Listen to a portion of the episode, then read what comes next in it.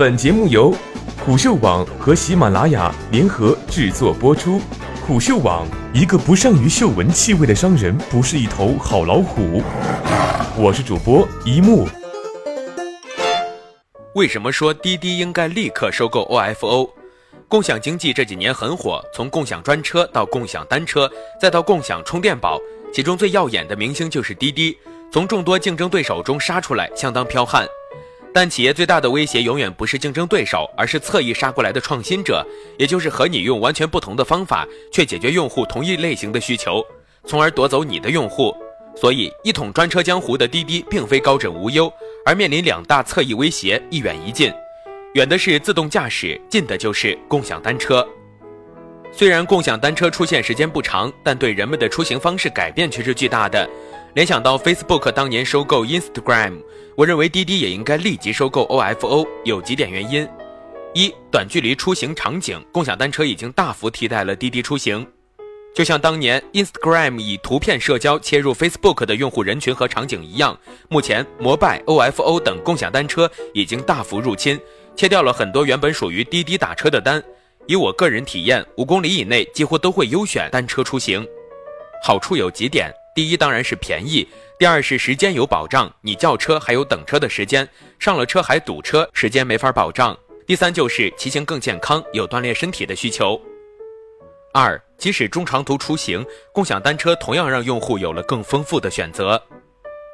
不仅短途，包括一些中长距离，共享单车也在侵蚀打车市场。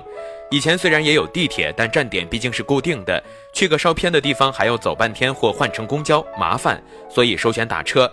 现在共享单车最密集的停放地点就是地铁站门口，解决了出地铁后的最后一公里甚至几公里，让用户有了替代打车的丰富选择。比如我去一个十公里以上的地方，完全可以用地铁加单车或公交加单车的方式。前几天和几个老迅雷在北京吃饭，总共五个人。吃完饭后，四个人直接共享单车走了，只有一个人叫的滴滴。如果都照这个趋势，你说滴滴的用户活跃度会不会低些？三，过去共享专车靠补贴拉来大量用户，其实有些虚胖。共享经济引发的资本大战，让投资人花钱为老百姓发了很多福利，但这种发福利对企业不一定好，会把不是目标用户的催成目标用户。滴滴当年就是通过补贴，把大量不该享有专车服务的人培养成了专车用户。专车车况好，服务好，本就该贵，不该便宜。但通过补贴把用户胃口吊起来了。现在大战烟消云散，回归商业本质，所以补贴取消是必然的。结果这些人就都流失了，并且人还会骂你说是不是这公司不行了，连补贴都没了。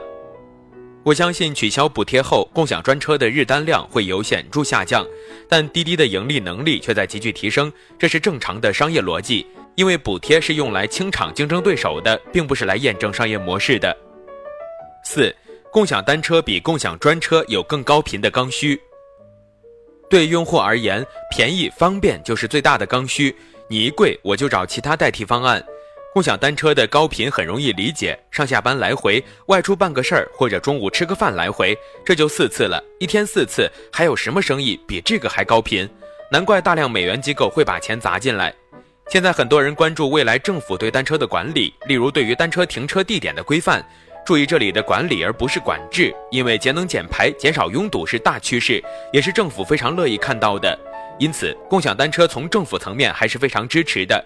所以，政府的介入对共享单车更多的是引导，而不是管制。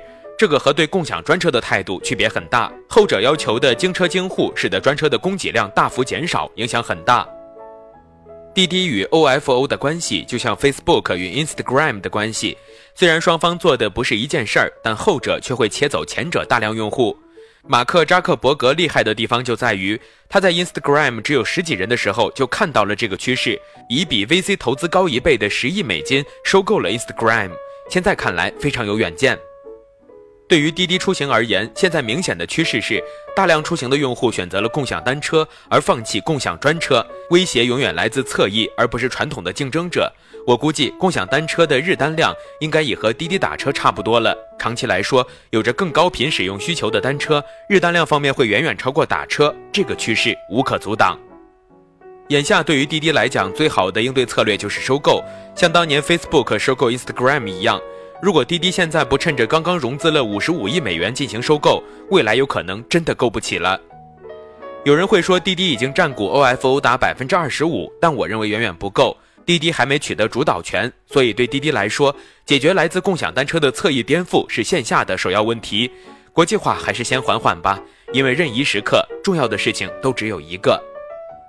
短期内完成对 OFO 的收购，我认为更加重要，甚至可以考虑把摩拜也并了。反正都是腾讯系，国内在反垄断方面又没美国那么敏感。